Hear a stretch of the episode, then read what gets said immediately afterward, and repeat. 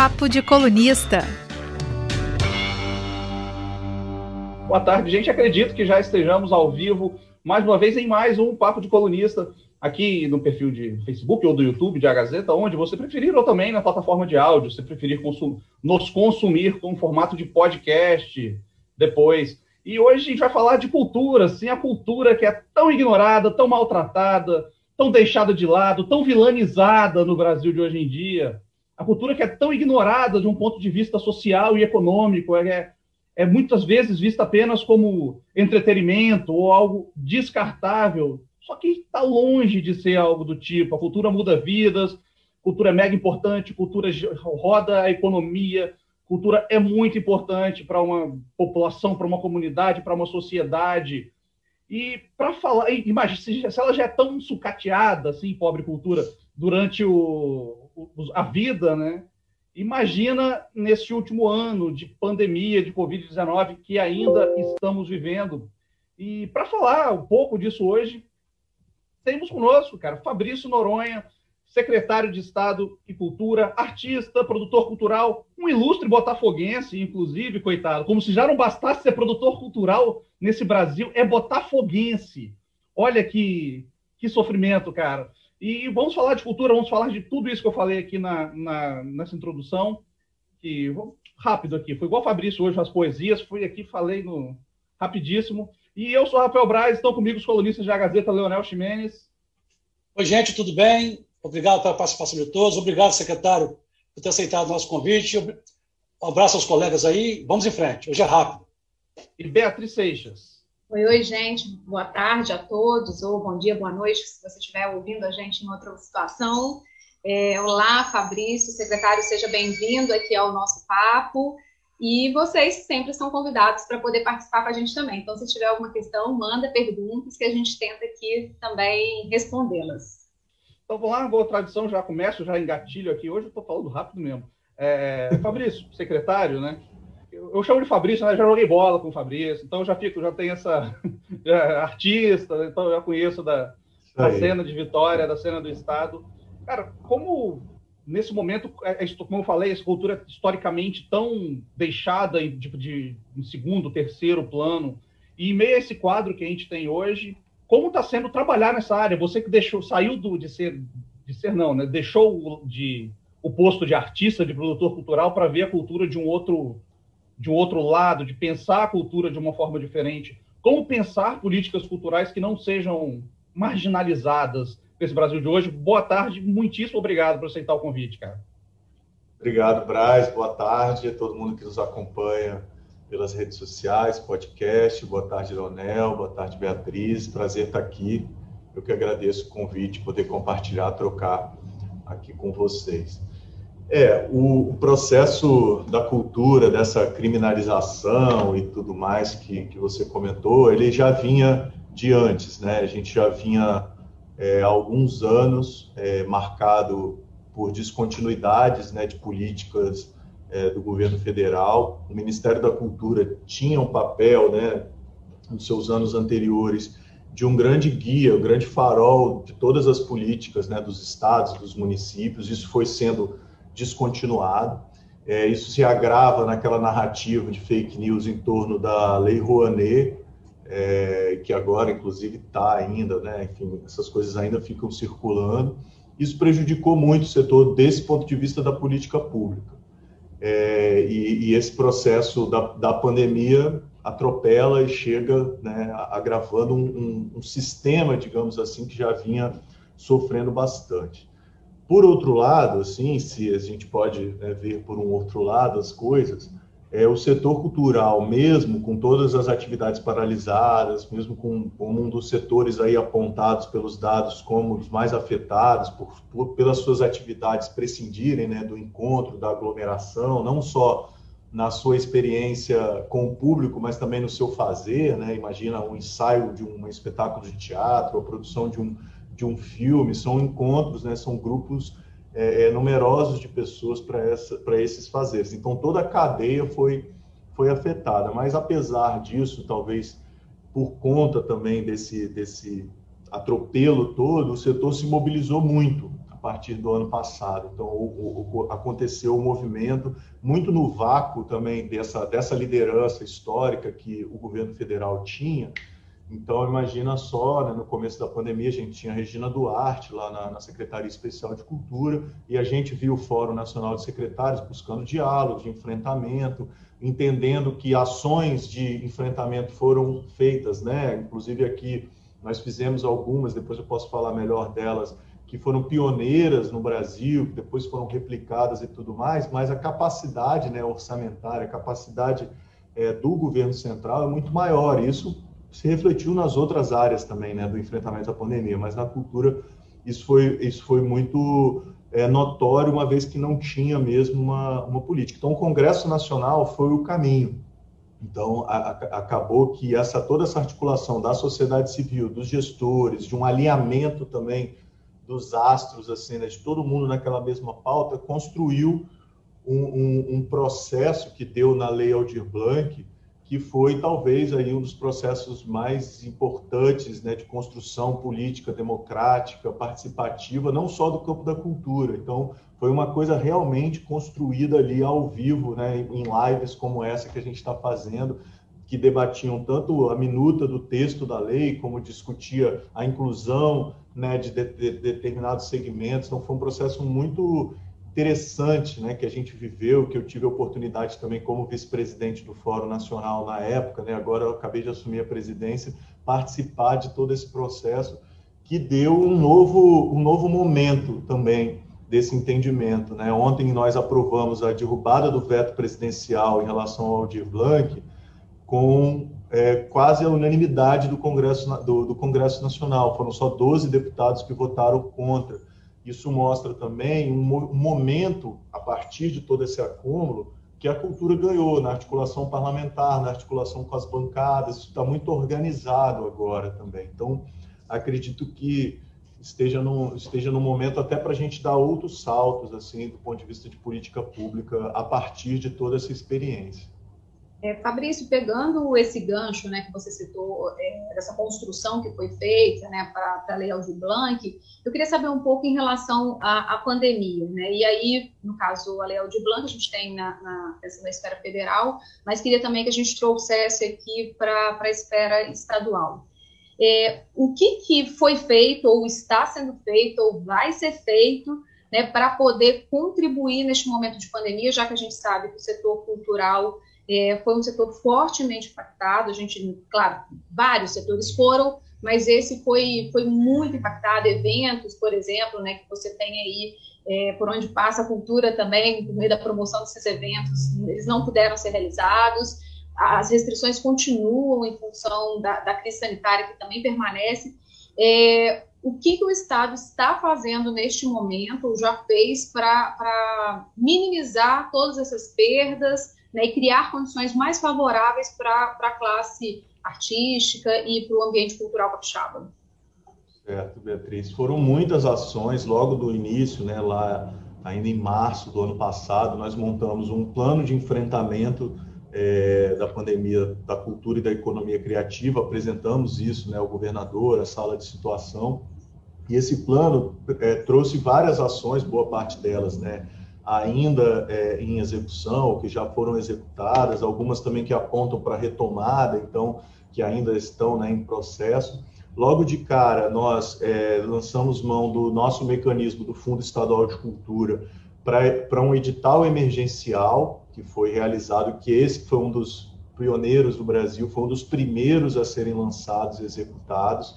Foram prêmios é, é, de uma, como se fosse uma contratação antecipada de apresentações, que boa parte delas aconteceram online, mas que também, sabendo é, da questão da inclusão digital, também uma parte dela é, é, foi acontecerá no pós-pandemia de maneira presencial, isso também contemplou ali para a gente não excluir ali de cara, e também outra inovação foi que esse edital ele também previa a os técnicos, né? E tem uma preocupação muito grande né, nessa cadeia complexa que é a cadeia da cultura, que não são só os artistas, né? Não são só as pessoas que estão na cena, tem todo um, um staff aí de, de, profissionais e esses profissionais também foram contemplados. Foi uma ação é, como eu disse, que é, tomou pé do nosso própria estrutura do Fundo Estadual de Cultura, é, e foi por isso, né, graças a uma política consolidada da cultura, a gente conseguiu realizar rápido.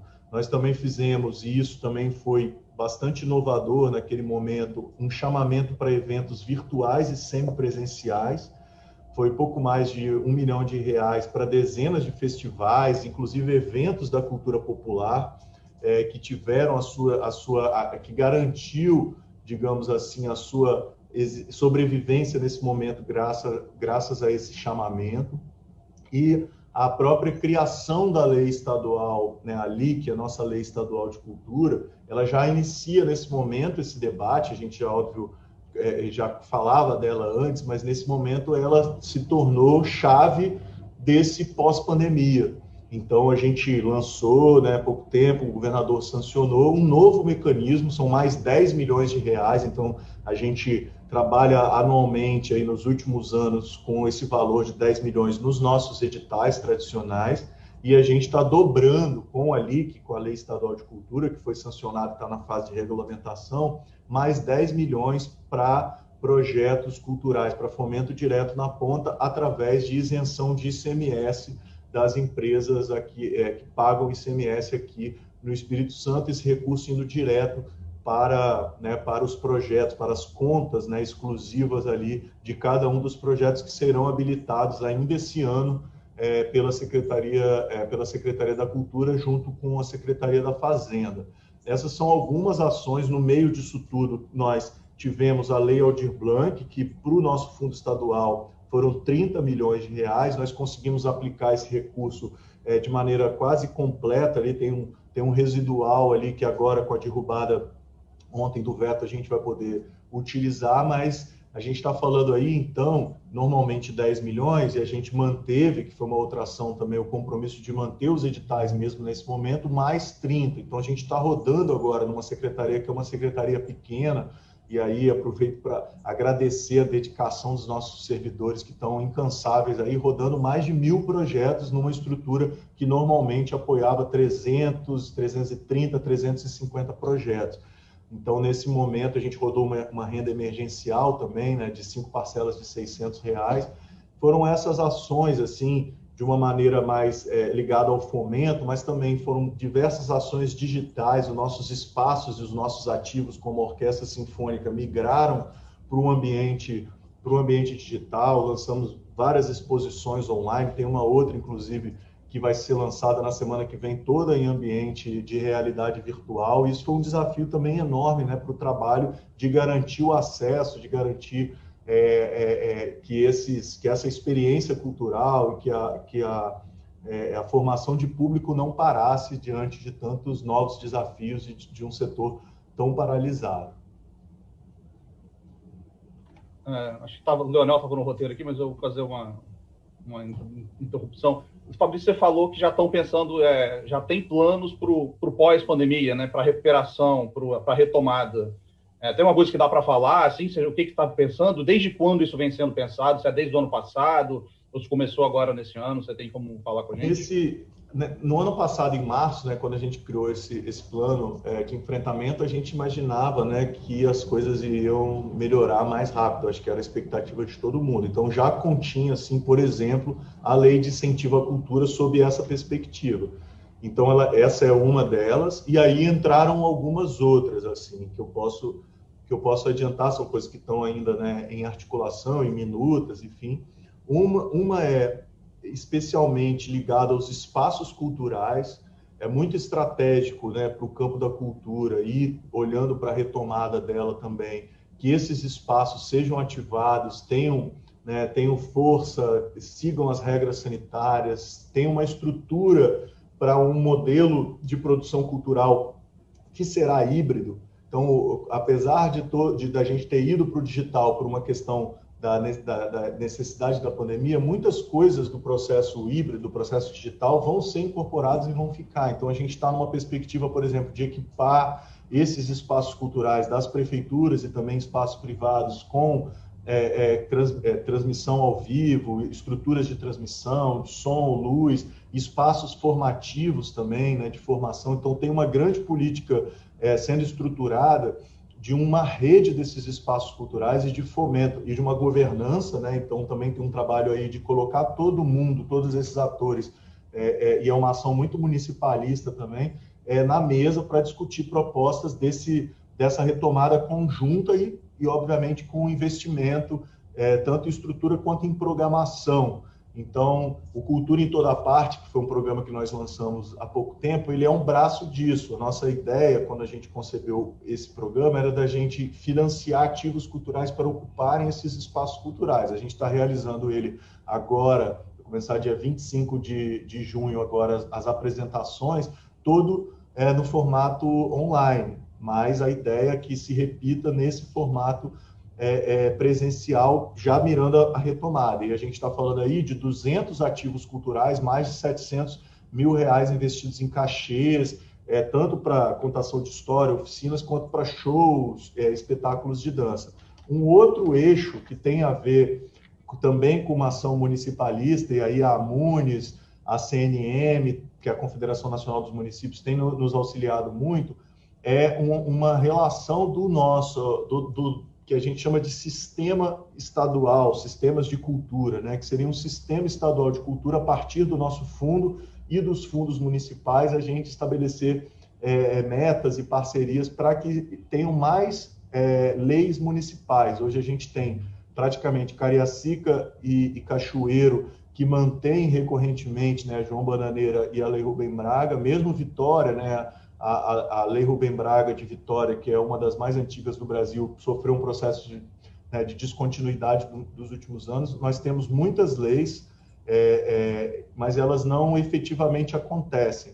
E nesse processo já iniciado, nós dobramos o número de leis municipais no Espírito Santo. Nós tínhamos, no meio do ano passado, 15 leis e hoje nós temos 29 para 30, aí, quase dobrando, cravado aí as 30, as 30 leis. Então, esse é um legado importante dessa mobilização, como eu disse, que teve papel da Amunes, o Sebrae também está tá nessa parceria dentro do Cidade Empreendedora e da CNM, para que a gente consiga, é, é, e aí apontando para esse futuro, que a gente tenha mais opções de fomento e de ações, e não só hoje essa concentração que se tem em torno dos editais, dos 10 milhões do edital, do edital da Secult, e também a capacidade dos municípios de produzirem fomento com a cara da realidade daquele local. Então, se é um local que tem uma questão ligada à cultura popular, determinado tipo, ou uma comunidade tradicional, ou algum tipo de, de tradição, enfim, ele vai modelar a sua política, por mais que a gente se esforce para isso aqui na secretaria, é uma, uma política centralizada para todo o estado. A gente tem cotas né, para municípios pequenos, enfim, mas a, a capacidade né, e, a, e a, esse olhar municipalista tem sido também uma estratégia nossa olhando para essa retomada e também no sentido de estruturar uma política pública, até como legado da gestão também. Isso tudo que eu estou falando são processos é, e, e, discussões que passam, né, por alguns por lei, alguns por decreto, enfim, coisas que realmente estruturem uma política pública olhando, né, de maneira é, estruturante, né, e não coisas que, que, que a gente saindo daqui a gente perderia. Essa, essa é a nossa perspectiva, pelo menos. Secretário, é, o Carlos Gomes pode ser considerado um dos templos da nossa cultura, né? Está fechado desde 2017. Portanto, antes de, do atual governo de você assumir a, a gestão da Secult. E até agora a gente não vê perspectiva de abertura do teatro. Dá uma pena ver aquele teatro fechado Sim. já há quatro anos. A, a, sua gestão vai acabar no final do ano que vem. Você não teme é, que sua gestão seja marcada pela não retomada do Teatro Carlos Gomes, não reabertura do Teatro Carlos Gomes, repito, um tempo da, da, da cultura capixaba. O que está faltando para o Teatro Gomes, afinal de contas, voltar a abrigar espetáculos de ótimo nível, como sempre abrigou? Leonel, nós assumimos, né, como, como você disse, o teatro já estava fechado em situações muito graves, né, do ponto de vista até da segurança, parte elétrica, infiltrações. A nossa decisão naquele momento foi de permanecer com ele fechado e partir para um projeto arquitetônico e de reforma completa, um projeto que há muitos anos não, não se vê naquele teatro. Então, a gente está falando de tratamento acústico, de climatização, modernização hidráulica, elétrica, é, parte toda de segurança, acessibilidade, É, inclusive, esse projeto está pronto, né? E, e, ele, e ele agora foi, inclusive, aprovado no Conselho Estadual de Cultura, e foi o tempo dele mesmo, da gente montar o termo de referência, abrir a licitação, contratar a empresa, entregar o projeto que vai ser agora no dia 10 de junho, é, a entrega final, com todo o orçamento, para que a gente entre na etapa da licitação da obra, que o DR, né, que é o parceiro nosso, o, o, nosso departamento dentro do governo que executa em parceria com o DR, a gente abre a licitação para ter a empresa que de fato executará essa restauração e essa, e essa modernização e entregue, né, espero também é, dentro da minha gestão aí, porque a gente não Você acha que é possível entregar? Um Você acha que é possível entregar até o final do ano que vem?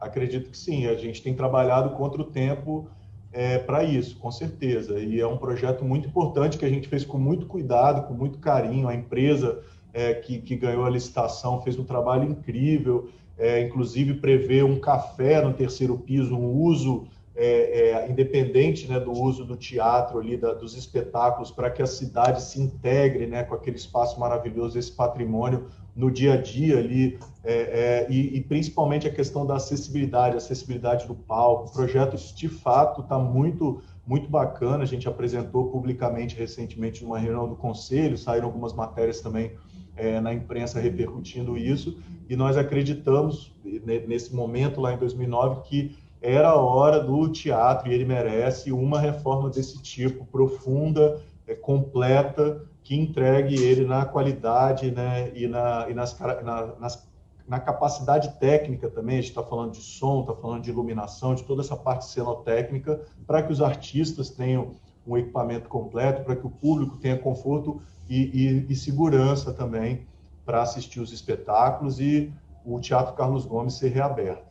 Seria ótimo que isso acontecesse agora, nessa reforma toda, porque é um período que ele não pode ser usado. Então, já que a gente já não pode né, usufruir desse bem maravilhoso, é, se casasse esse período que ainda não é possível, né, secretário? Eu acho que seria é, bem apropriado para quando a gente puder voltar, já voltar com, um teatro pronto. Mas vou passar a bola, só entrei aqui na frente, passar a bola para o amigo Leonardo. Esse é o nosso Secretário, desejo, outro equipamento cultural importante, mas esse cercado de polêmica, né? é o Cais, tão falado Cais das Artes, né? Que é um projeto que já vem se arrastando há muito tempo, um projeto arrojado ali na, na beira da, da Baía de Vitória, de Vitória. Na sua opinião pessoal, o senhor acha que o, o, o Cais das Artes é um projeto eh, cultural, arquitetônico, a concepção dele é um projeto equivocado ou, ou ele de alguma forma é viável? O que, que esse governo, afinal de contas, acha em relação ao Cais das Artes? Donel, a gente acha, a gente tem é, dito isso reiteradas vezes, a importância desse espaço. Eu acho que a cidade talvez né, não tenha dimensão né, da importância ali, olhando ali de, por dentro, e todo, todo o volume, toda a integração daquele, né, da, daquele desenho né, do Paulo Mendes da Rocha, inclusive, que, que faleceu recentemente, esse grande arquiteto brasileiro, renomado internacionalmente, um capixaba, é, que eu tive o prazer de de encontrá-lo ano passado, na última agenda. Foi a última agenda antes, da, antes de fechar, aí, foi, foi um pouquinho antes do, da pandemia iniciar. E o nosso compromisso lá, e é o mesmo de agora, é para retomada, para a gente finalizar também é, uma obra que está num estágio avançado, né? e falta pouco, isso que eu quero dizer, para ser concluída. E, e, esse é o trabalho que a gente tem feito novamente, né, junto ao DR, é, através de um acordo, né, porque a situação ali está judicializada, como sabem, então estamos trabalhando para finalizar um acordo com a empresa responsável para que a gente retome a obra dos, do Cais das Artes. É, esse, isso, é nesse acordo que a gente tem trabalhado, feito diversas reuniões aí nos últimos, nos últimos meses e antes também, e esse é o nosso desejo. Eu acredito que com ele aberto, funcionando com né, o teatro, a parte de exposição e e, e, uma infinidade de outras atividades. Eu acho que o Cais das Artes ele tem esse potencial, tanto como um ponto turístico imediatamente, assim como um dos principais pontos turísticos do nosso estado, atrair né, pessoas e interesse é, de tanto de exposições quanto de público de outros lugares, mas principalmente para a cultura do Espírito Santo. Ele é muito importante, é um marco que ele seja ocupado de maneira múltipla, porque é um espaço muito grande,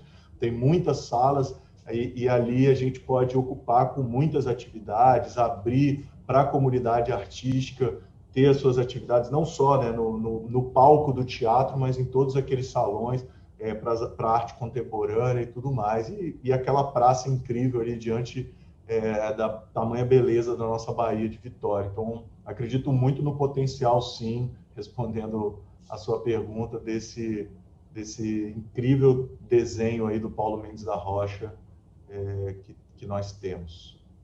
É, secretário, queria trazer um pouco também, puxar no lado, no lado da economia. Quando a gente fala de, de cultura, é, os primeiros, as primeiras coisas que vêm à mente é expressões artísticas, é contar uma história, é, é tá ligado mesmo à tradição de um povo, de uma região. Sempre isso vem em primeiro plano e, e às vezes a parte econômica é, não, não é tão acentuada no, nos debates. Mas eu queria que o senhor trouxesse para o nosso papo é, o peso que a cultura tem para a nossa economia, a contribuição que ela tem né, no, no, nosso dia a dia mesmo econômico, seja com a, a, a formação de profissionais ou com a, a geração de empregos e, e, e, com a própria geração de renda mesmo.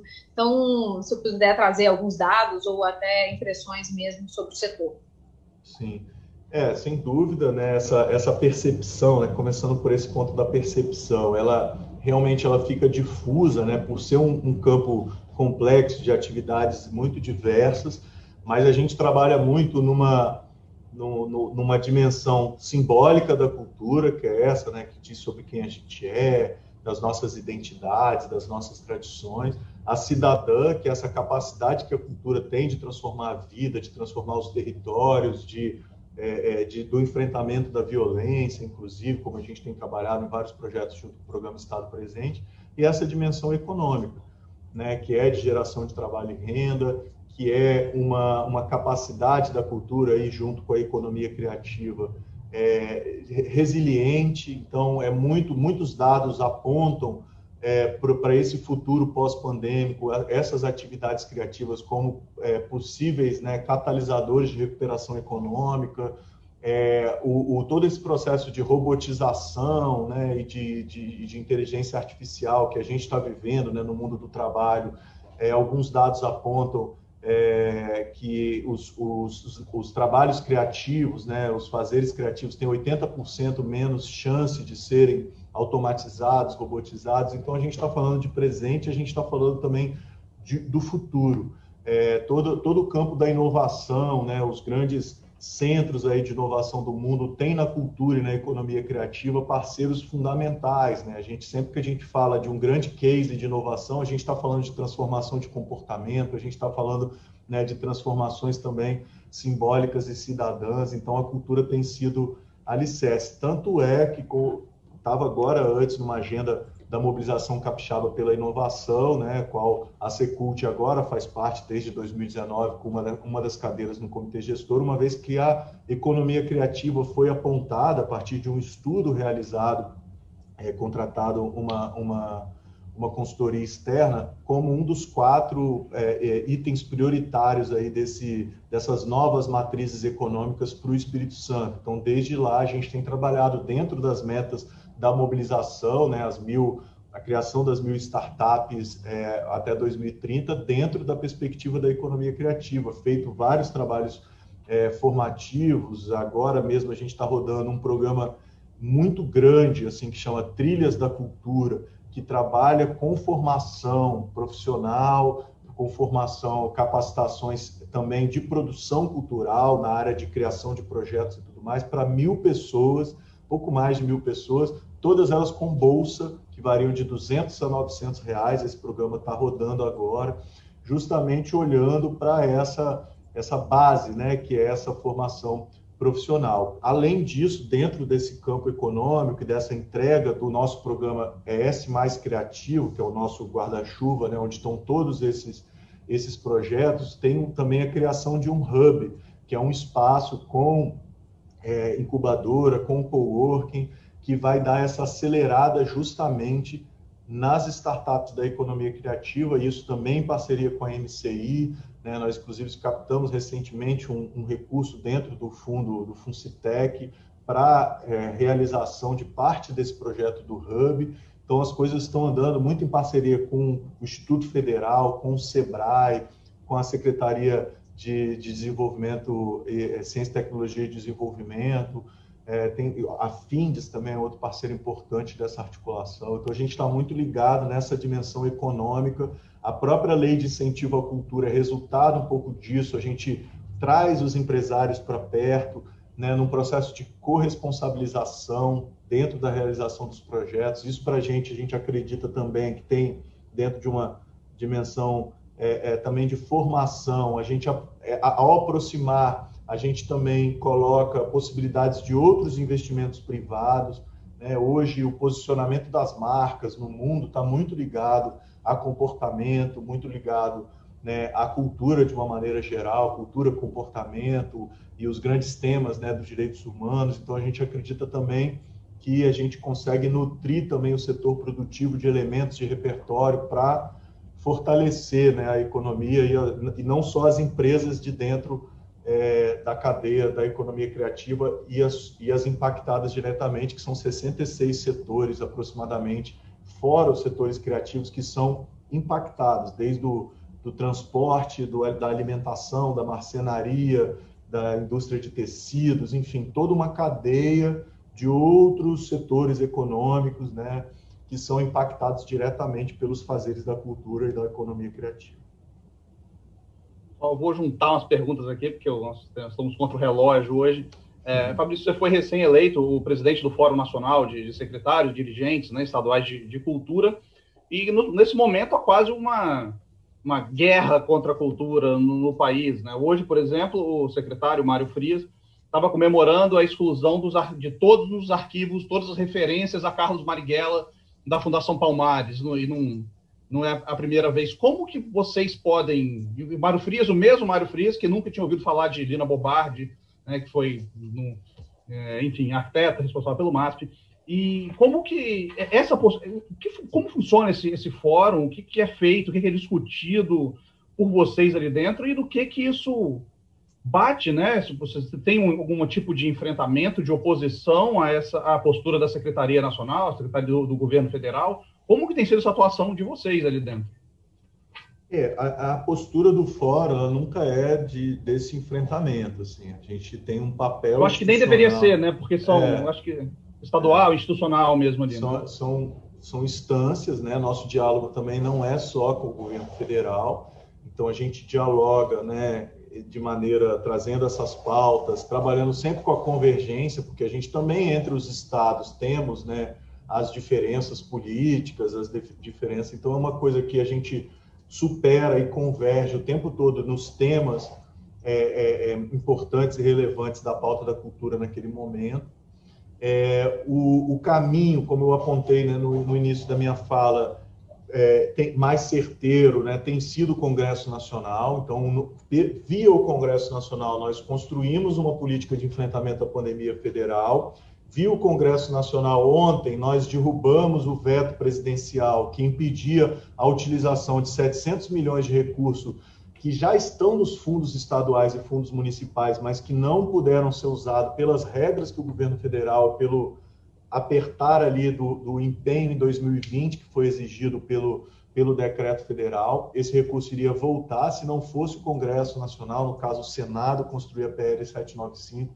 Então, o caminho de, de, de construção tem sido esse. A gente tem trabalhado no fórum em torno de uma agenda da cultura, porque ano passado era Aldir Blanc, Aldir Blanc, Aldir Blanc. A gente conquistou isso, reposicionou do, no campo da articulação. Então, imagine só que na segunda-feira passada nós tivemos uma agenda com Arthur Lira, presidente da Câmara, para discutir, sensibilizá-lo sobre a, a, pauta da PL 795, que poderia demorar mais. E o presidente, sensibilizado, colocou em pauta dois, três dias depois, a partir dessa reunião. Que em outro momento né, o, o campo da cultura tão, é, é, como na sua fala inicial, né, você colocou que só então teria esse nível de articulação de envolvimento. Isso é legado da Lei Blanc, isso é musculatura que essa articulação ganhou e que o papel do Fórum Nacional na presidência né, da, da secretária do Pará, Úrsula Vidal, que, que me sucedeu, que até semana passada era presidente, teve um papel fundamental, porque a gente articula, como eu falei, a gente não conversa só com o governo federal, então a gente conversa, por exemplo, com a Confederação Nacional dos Municípios, então a gente tenta, e com o Fórum dos Secretários Municipais, então a gente tenta o tempo todo que, ah, tem essa pauta aqui que, é, que beneficia os municípios, a gente encampa também, então a gente vai fazendo um trabalho muito é, é, colaborativo dessa construção.